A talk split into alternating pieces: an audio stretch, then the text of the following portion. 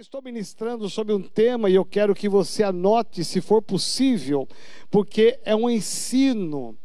E este ensino, ele tem um valor muito grande não só para a sua vida de fé, a sua vida espiritual, mas ele também tem uma dimensão na sua vida profissional. Se você entender os princípios pelos quais estamos trabalhando, pelos quais eu estou ministrando, pode mudar a sua vida familiar, pode alcançar grandes sonhos em um curto prazo de tempo. Então, eu quero aqui fazer menção sobre o tema desta, desta ministração, que é uma sequência, hoje é a terceira ministração, e eu vou fazer rapidamente uma retrospectiva para que você entenda todo esse complexo que eu estou ministrando, que é algo que Deus colocou no meu coração, que fala sobre foco na visão. Foco na visão visão. Então veja, olha só, nós vamos ler aqui então três textos que serão como base, a plataforma para nós podermos pensar e refletir. Por que a pensarmos na palavra de Deus, porque a Bíblia é a nossa referência, a palavra de Deus é o nosso referencial. Você pode ter e conhecer tantas culturas evangélicas de tantas igrejas, pessoas tão abençoadas, mas a nossa referência será sempre a palavra de Deus, sempre. Então vamos pensar na palavra de Deus. Atos dos Apóstolos, capítulo 26, verso 19, que é pensar sobre esse tema. Atos dos Apóstolos, capítulo 26, verso 19, nos diz assim: Pelo que, ó Rei Agripa, não fui desobediente à visão celestial Aqui Paulo está falando da sua defesa, e na sua defesa ele vai dizer exatamente o seguinte: ele está sendo questionado, está sendo ameaçado, mas diante da ameaça ele está dizendo: Olha, eu fiz o que eu fiz, eu realizei o que eu realizei, porque eu não fui desobediente a uma visão que Deus me deu. E a igreja precisa entender isso, nós pastores, nós líderes precisamos entender algo muito sério.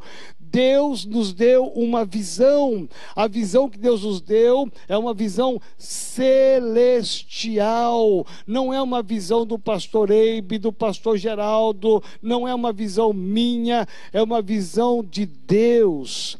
E nós temos que entender esta visão, porque para fazermos aquilo que Deus quer, para que nós possamos agradar ao Senhor, para que possamos fazer a Sua vontade, nós precisamos obedecer à visão celestial. A Bíblia ainda vai um pouco mais longe, porque no livro de Filipenses, capítulo 3, verso 14, o apóstolo Paulo vai dizer assim: prossigo para o alvo, para o prêmio da soberana vocação de Deus em Cristo Jesus.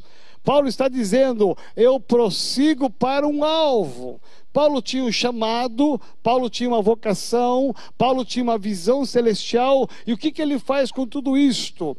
Ele não fica parado, mas ele prossegue para um alvo é exatamente o foco num alvo, o foco numa visão, e ainda Paulo vai um pouco mais além, ele vai aprofundar dizendo em 1 Coríntios capítulo 9, verso 26, ele vai dizer assim: assim como assim corro, também eu não sem meta, assim luto, não como desferindo golpes ao ar.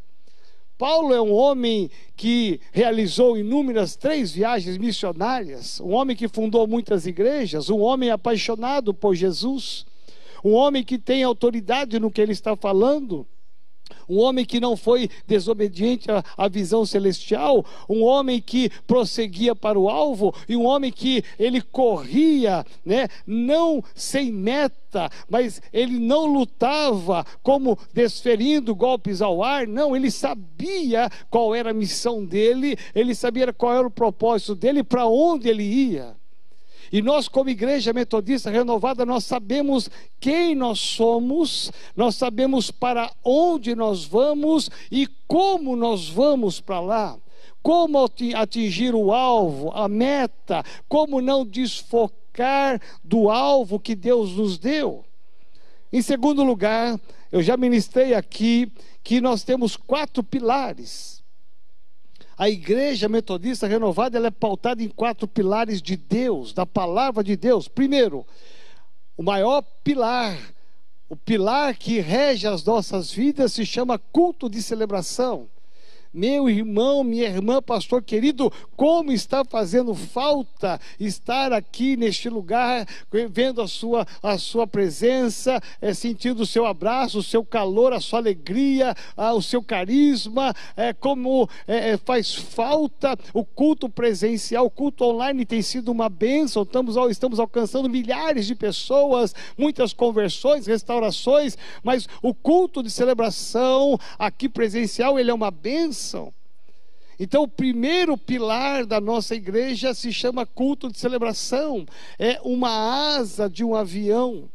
Como o pastor Eibe costuma dizer, um avião só com uma asa, ele vai dar voltas ele vai andar em círculos. Então, a primeira asa do avião se chama culto de celebração, é onde nós nos apresentamos diante de Deus para adorar, celebrar, expressar a nossa gratidão, para buscar a bênção, o milagre. É aqui que nós expressamos os nossos dons, é aqui que nós expressamos o ministério. É tudo acontece aqui dentro do culto de celebração. É aqui que nós engrandecemos o nome do Senhor.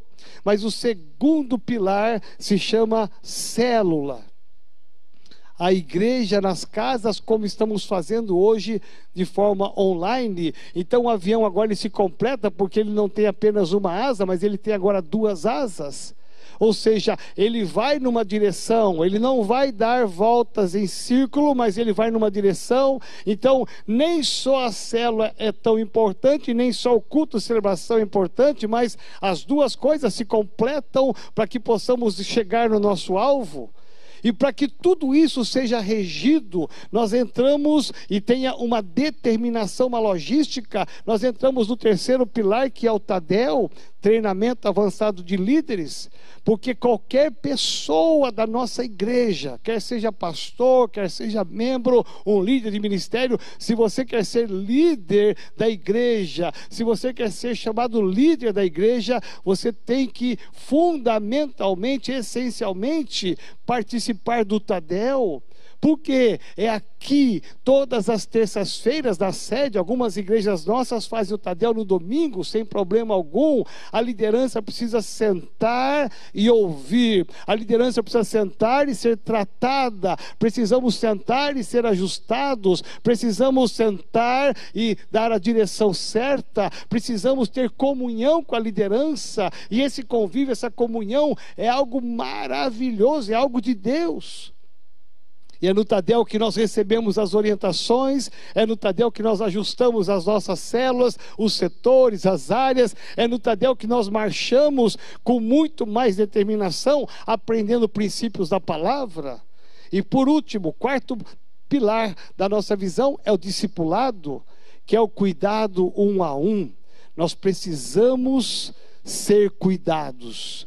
Veja, quem não é cuidado vai ter sempre problemas na sua vida. Você pode ter um bom pai, uma boa mãe, você pode ter um bom amigo, mas nada como você ter alguém que cuide de você, alguém que se interesse pelas áreas da sua vida, alguém que quer pegar na sua mão e te ajudar a ser um bom crente, um bom discípulo, alguém que está interessado na sua família, alguém que está interessado na sua saúde, nos seus sonhos, seus projetos, nas suas lutas, alguém que, como um pai, se interessa por você, um pai espiritual e um discipulador é exatamente exatamente isso, alguém que quer promover você, quer te ajudar a ir a níveis muito mais elevados. Então, se nós pegarmos esses quatro pilares, nós entendemos aqui está a visão da igreja.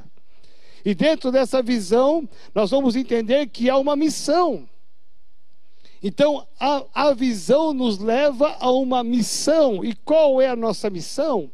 E Jesus vai deixar tão clara esta missão em Mateus capítulo 28, 18 a 20 que ele vai dizer: ide. Ele vai dizer: toda autoridade me foi dada no céu e na terra. Então agora vocês vão. Vocês vão e façam discípulos. Primeira missão da igreja. A missão da igreja não é ficar só no culto de celebração. A missão da igreja não é só ficar na célula. A missão da igreja não é só ficar aqui no Tadel. A missão da igreja não é só ficar discipulando. A missão da igreja é nós sairmos dessas quatro paredes e alcançarmos o mundo para Jesus. Preste bem atenção, quando Jesus, ele antes de ascender aos céus, ele vai deixar essa palavra, são palavras tão preciosas. Eu olho para isso, eu digo, não é possível que tem gente que ainda não entendeu que nós temos uma missão. Não é possível que ainda tem gente que está passivo, porque nós temos uma missão. A nossa missão não é só agora ficar alimentando a nossa fé, resolvendo os nossos problemas, as nossas lutas, as nossas questões e deixar com que pessoas que nós amamos vamos vão para o inferno, deixar que pessoas que convivem conosco percam o direito à vida eterna, porque a Bíblia diz que quem não confessar Jesus como Senhor e Salvador, aquele que não entregar a sua vida para Jesus Cristo, não terá direito à vida eterna. Amado e minha amada, pastor, líder, me ouça, tem que queimar no nosso coração essa paixão pelas almas, essa paixão pelas vidas, pessoas que nós amamos, que são do nosso círculo familiar pessoas que moram conosco, pessoas que trabalham conosco, pessoas que convivem conosco, são pessoas muito boas, legais, mas se elas não tiverem a certeza da salvação, se elas não entregarem a vida a Jesus Cristo, meu irmão, elas não terão o prêmio maior que a vida eterna. É muito egoísmo nosso nós ficarmos aqui louvando, adorando ao Senhor, aprendendo tantas coisas, semana após semana, ano após ano, e vendo milhares de pessoas morrendo, como está acontecendo agora nessa pandemia. Milhares de pessoas morrendo sem ter Jesus no coração. A igreja precisa ser despertada, a igreja precisa se levantar para juntos estarmos pregando e fazendo a nossa missão, que é ir e pregar o Evangelho. A segunda missão que a igreja tem é ensinando a guardar todas as coisas. Quando você leva a mensagem do amor de Jesus Cristo a uma guerra, quando você fala de Jesus para uma pessoa e essa pessoa se entrega a Jesus Cristo, o inferno se levanta as pessoas têm até a tendência de voltar atrás. O diabo quer puxar essa pessoa de volta. Então Jesus disse: Olha, ide, ide fazer discípulos mas também ensine cada um deles a guardar, ensine cada um deles a guardar todas as coisas, por quê? Porque há uma busca satânica por aquele que se entregou a Jesus Cristo. Então as pessoas têm a tendência de voltar para o mundo, voltar para as práticas mundanas e perder de novo a salvação. Então a missão da igreja Veja, nós podemos fazer tantas coisas, enchermos as nossas agendas de tantas coisas boas, produtivas, prazerosas. Mas se nós não fizermos a nossa missão, nós estaremos falhando terrivelmente. E eu sei que nós, como igreja, não estamos falhando. Eu sei que você, como pastor, não está falhando. Eu sei que você, como líder, não está falhando. Nós estamos cumprindo a missão que Deus nos deu com muita determinação, muita ousadia. Isso tem que queimar no nosso coração, alcançar vidas e mantê-las na fé, cuidar dessas vidas. Por isso que a igreja tem tem que marchar através das células, porque as células abrem as portas para que as pessoas tenham acesso a Jesus Cristo. É na célula e no discipulado que nós cuidamos dessas pessoas, alimentamos a fé delas, para que elas possam não só permanecer na fé, mas para que elas continuem ganhando seus parentes, os seus amigos para Jesus Cristo. Então a igreja tem que ter bem clara qual é a sua missão. Você é líder de célula, você tem que ter bem claro isto. A célula não pode ficar um ano sem ganhar uma alma para Jesus. A célula não pode ficar dois anos sem ganhar uma alma para Jesus. Nós temos uma missão. E a missão não é só reunir na casa semana após semana, ano após ano, não. Nós temos que pensar que existem pessoas que precisam apenas de um convite apenas um telefonema, talvez um WhatsApp. Meu irmão, nessa célula online, Eu estou encantado porque eu tenho a minha célula e toda terça, toda quarta cedo eu convido alguém para estar na minha célula. Eu mando o link para essa pessoa e eu vibro quando alguém entra. Sabe por quê? Porque a minha célula, a célula que eu comando, não pode ficar só de irmãos aqui da igreja, não. Eu tenho que estender as estacas, eu tenho que estender o amor de Jesus para essas pessoas também. É por isso que Jesus morre naquela cruz. Ele morre para que todos pudessem ter a salvação. Jesus, ele abre, ele escancara as portas da salvação. Nós olhamos para alguns desafios de ontem e de hoje. Desafios de não sair fora do foco e da visão, porque é uma tendência humana, desastrosa, de nós sairmos fora do foco. Presta atenção, sair fora da missão.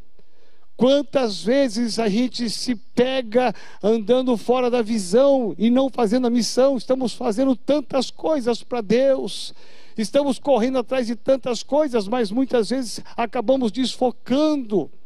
Então eu pensei em alguns personagens bíblicos, primeiro deles Abraão. Abraão, em Gênesis 22, ele vai ser convidado por Deus, desafiado por Deus a sacrificar o seu filho Isaac.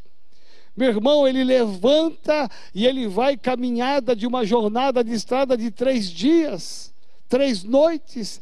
Imagina só se ele não tivesse um olhar focado na sua visão, na missão que Deus deu para ele. Ele poderia repensar, ele poderia questionar, duvidar, mas nenhuma palavra sai dos lábios daquele homem. Sabe por quê? Porque ele tinha uma visão. Ele não desfocou da visão que ele tinha. Ele tinha um foco na visão. Se o foco é sacrificar o meu filho, eu vou sacrificar sacrificar o meu filho. Ou seja, se eu tiver que fazer, eu vou fazer. Se Deus pediu para que eu faça, por que é que eu não vou fazer? Eu tenho que fazer. Nós vamos olhar o livro do profeta Neemias. Em Neemias capítulo 1, versículo 4, vai dizer que ele soube da, da miséria que o povo estava lá em Jerusalém. E Neemias, quando ele toma conhecimento, ele tem uma atitude. A atitude dele é: eu vou fazer alguma coisa. Ele se desperta, reúne pessoas e ele vai para um processo de reconstrução do muro de Jerusalém. Por quê? Porque ele tem um foco. O foco dele é, guardar na reconstrução do muro, é proteger a cidade para que pudesse voltar à prosperidade. Então ele tinha um foco, ele sofreu oposição, ele sofreu humilhação, tudo foi feito para ele sair fora do foco, para roubar o foco dele, mas ele ficou firme no foco dele, como Abraão ficou. A gente vê o livro de Daniel, e o profeta Daniel também, que orava três vezes ao dia, mesmo sabendo da lei da proibição, ele tinha objetivo: eu vou adorar o meu Deus três vezes no dia, custe o que custar, presta atenção, isto poderia ter custado a vida dele. Mas um homem que está disposto a obedecer ao Senhor, ele não mede esforços, ele não mede sacrifícios, ele não tem medo de nada. E Daniel, mesmo intimidado, ele continuou fazendo aquilo que agradava o coração de Deus. Vamos olhar para Jesus Cristo.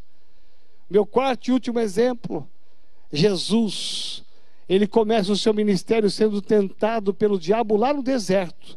Três tentações em três áreas diferentes da vida de um homem, que qualquer um de nós poderíamos ter caído, desfocado, mas Jesus sabia que ele tinha uma missão.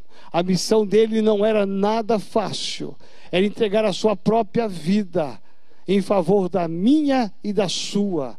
A própria vida na cruz do Calvário. A missão de Jesus, ele sabia, era cruz do Calvário. A cruz é o meu lugar. Para cumprir a missão pelo qual meu Pai me mandou, eu tenho que ir para a cruz. Então, ele vai rejeitar as propostas do diabo, ele vai ser tentado no seu ministério, ele vai ser provado pelos sacerdotes, ele vai ser questionado pela religião da época, mas ele nada, ele não deixa que nada roube sob o seu foco. Eu tenho um objetivo, eu tenho uma meta, eu não vou sair disto, eu vou alcançar o meu objetivo, a minha meta.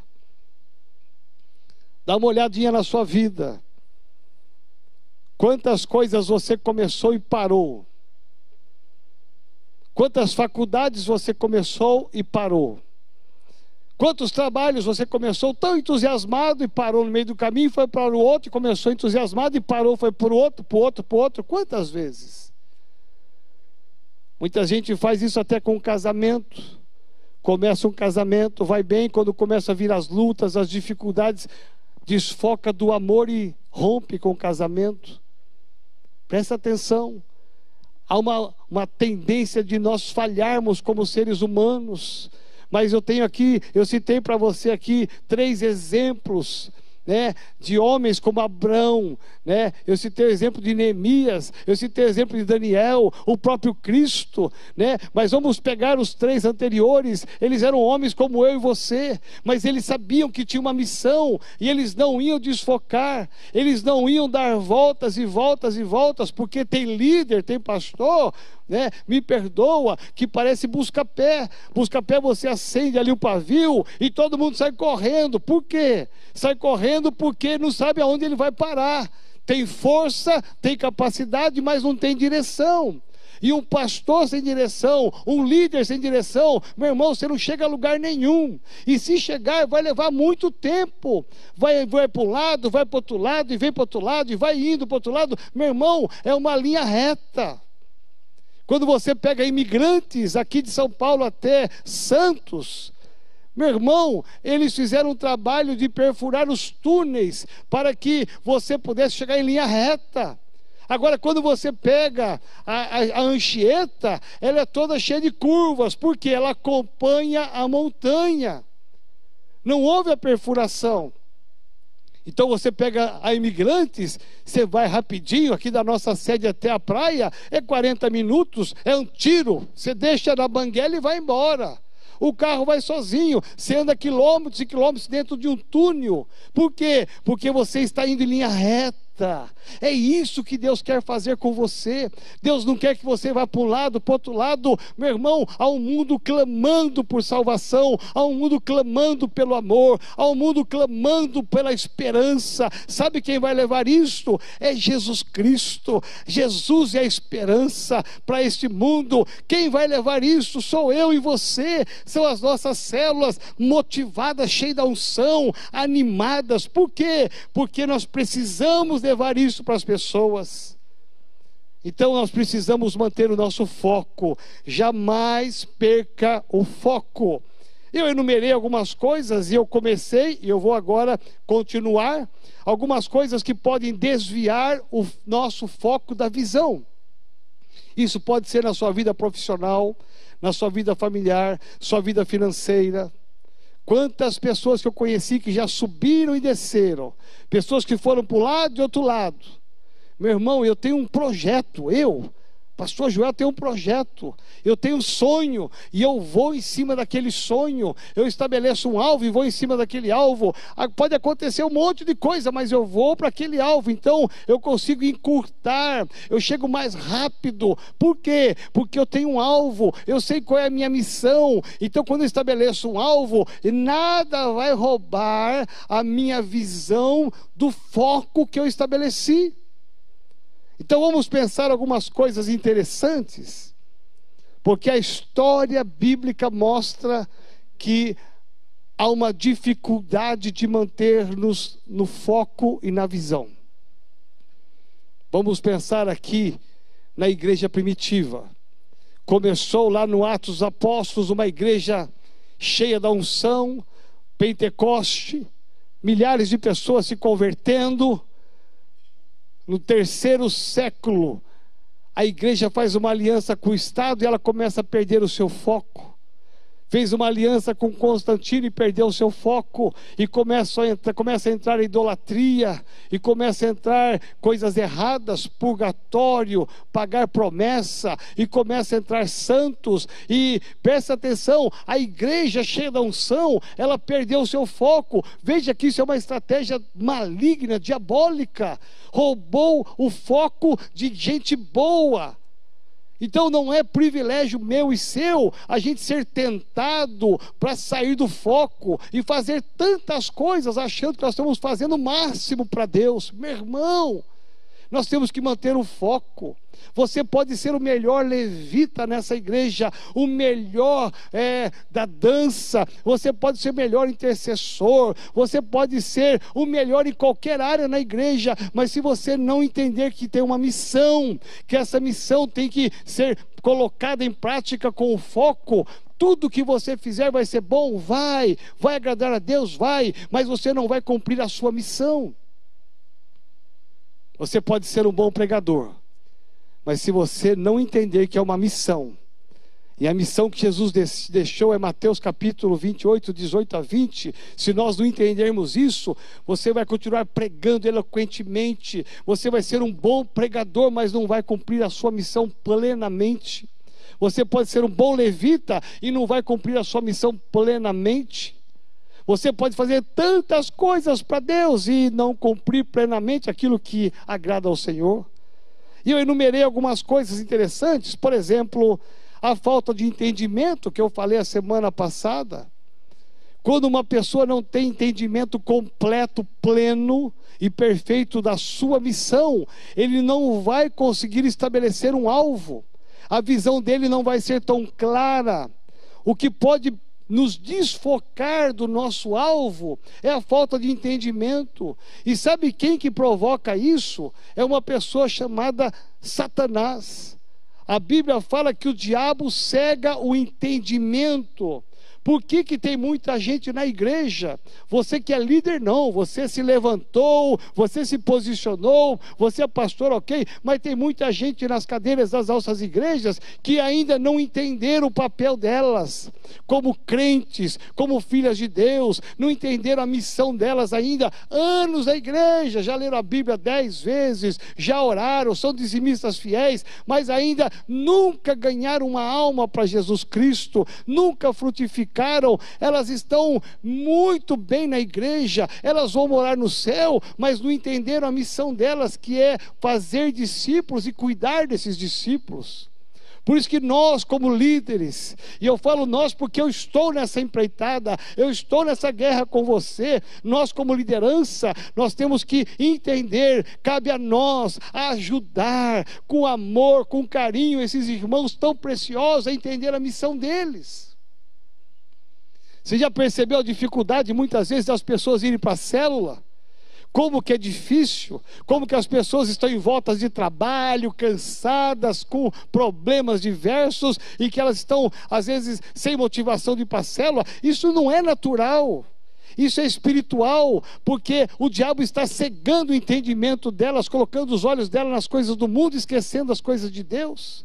Então, um líder, um líder, um pastor que não tem o um entendimento completo, que falta o entendimento completo da visão, pode fazer muitas coisas, pode. Vai fazer muitas coisas, vai. Vai se cansar de fazer muitas coisas, vai. Só que no final de tudo você não tem resultados você não tem frutos. Você olha para trás e você vê que você não construiu quase nada. A tua vida está passando e você não conquistou nada. A sua história está indo e você não consolidou nada. Por quê? Porque faltou entendimento.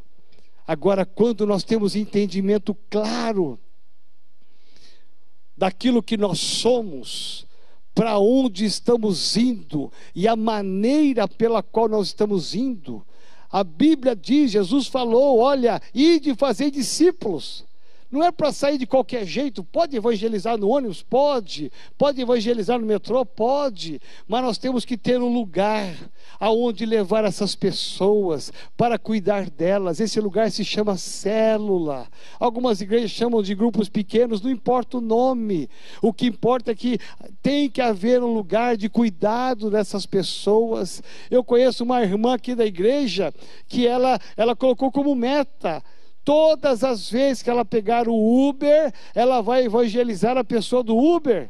Aqui na sede já vimos muitas pessoas que ela trouxe para Jesus orando nesse altar, chorando. Sabe por quê? Porque ela ousou cumprir a palavra, a missão dela é não apenas ir de um lugar para o outro com Uber, aquele rapaz, aquela moça vai ter que ouvir falar do Evangelho. Meu irmão, quantos corações se entregaram a Jesus Cristo por conta disto? Sabe por quê? porque alguém entendeu que a sua missão é pregar o Evangelho. Agora, ganhamos essas pessoas para Jesus, vamos colocar ela onde? Você não pode dizer para ela: olha, senta numa cadeira da igreja e fica lá. Tudo que os outros fizerem, você faça. Se eles levantarem as mãos, você levanta. Se eles ficarem de pé, você fica. Se eles sentarem, você senta. Se eles derem risada, você dá risada. Se eles pararem, você para. Se eles andarem, você anda. Se eles forem na frente, você vai. Não. Essa pessoa não vai ficar um mês aqui, porque ela não tem o sentido pleno, o entendimento da missão dela ela não foi cuidada, ela tem que ser cuidada. Por isso nós temos os cinco encontros. São os primeiros passos na fé. Por isso nós temos as sete semanas de libertação aqui na sede. Para que essa pessoa se descubra do Evangelho, quebre os vínculos com o passado. Nós temos o discipulado para que essa pessoa possa ser pega na mão e ser ajudada a crescer na fé e ser no futuro uma grande líder, um grande líder. Mas o que, que o diabo faz? O diabo ele cega o entendimento. Presta atenção. Ele tem essa capacidade de cegar pessoas que estão ouvindo há anos, líderes que estão me ouvindo há anos, pastores que estão ouvindo há anos, e às vezes a gente não sai do lugar. Sabe o que é isso? É uma falta de entendimento. Isso não é culpa sua. Isso é culpa espiritual. Por isso, nesta noite, nesse Tadel, eu quero orar em nome de Jesus que todo espírito que tem cegado o entendimento de membros, de líderes, de pastores, caia por terra. Que Deus abra os nossos olhos e enxergue que existe um mundo, um mundo para ser ganho. Existem cidades, países, vilas, bairros para serem ganhos para Jesus Cristo. Nós precisamos entender que é uma missão. A nossa missão não é ficar sempre na mesma mesma, mas é crescer e multiplicar, é crescer e multiplicar, é ganhar nações e mais nações para Jesus, é pôr a mão no arado e não olhar para trás. Tudo aquilo que tem que ser feito, faça. Abraão foi e fez. Neemias foi e fez, Daniel foi e fez, Jesus foi e fez, sabe por quê? Aquilo que compete a eles, eles fizeram. Aquilo que compete a mim, eu estou fazendo. Aquilo que compete a você, você tem que fazer. Então, ser líder de uma igreja, meu irmão, ser líder de uma célula, ser pastor de uma igreja, é muito mais do que um título, é muito mais do que uma carteirinha. É você saber que do céu houve um chamado de Deus para a sua vida. Há uma visão celestial que a gente não pode desobedecer, desobedecer jamais. E eu quero falar sobre a segunda Segundo princípio, segunda coisa, segunda situação que pode roubar e desviar o nosso foco da visão, e eu paro por aqui hoje. Tem mais, são seis itens. São cinco itens, me perdoa, cinco. Eu vou falar só dois hoje. Segundo, a falta de ânimo.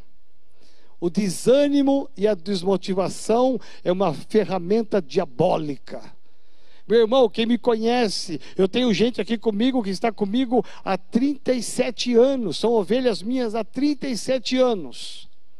Se você perguntar para essas pessoas que estão comigo há 37 anos, há 30 anos, 26 anos, os fundadores da igreja, quem chegou mais cedo, quem está há 5, 10 anos, você nunca, você nunca vai me encontrar desanimado, desmotivado, nunca. Sabe por quê? Porque eu tenho uma visão clara de quem eu sou, para onde eu vou e como é que eu vou chegar lá.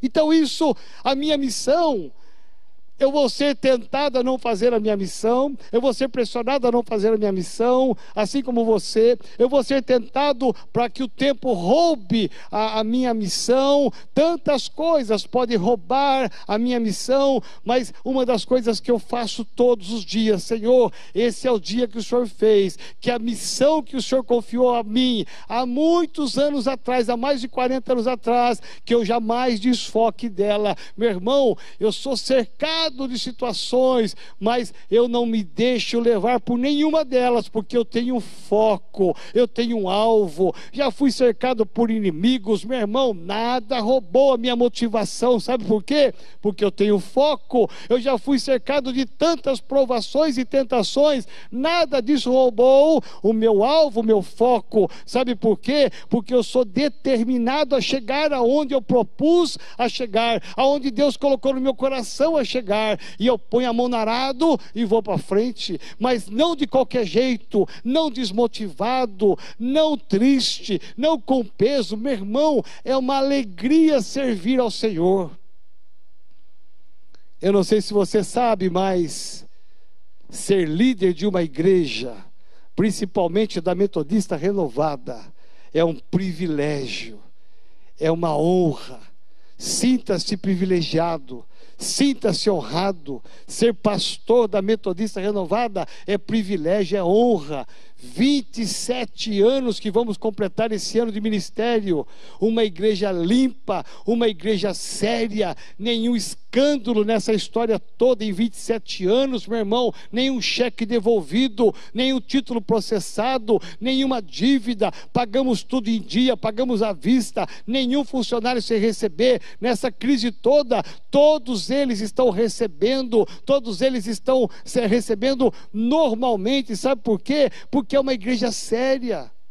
Então você entrar numa igreja metodista renovada, não só na sede, mas em qualquer uma metodista renovada, você vai encontrar um pastor sério.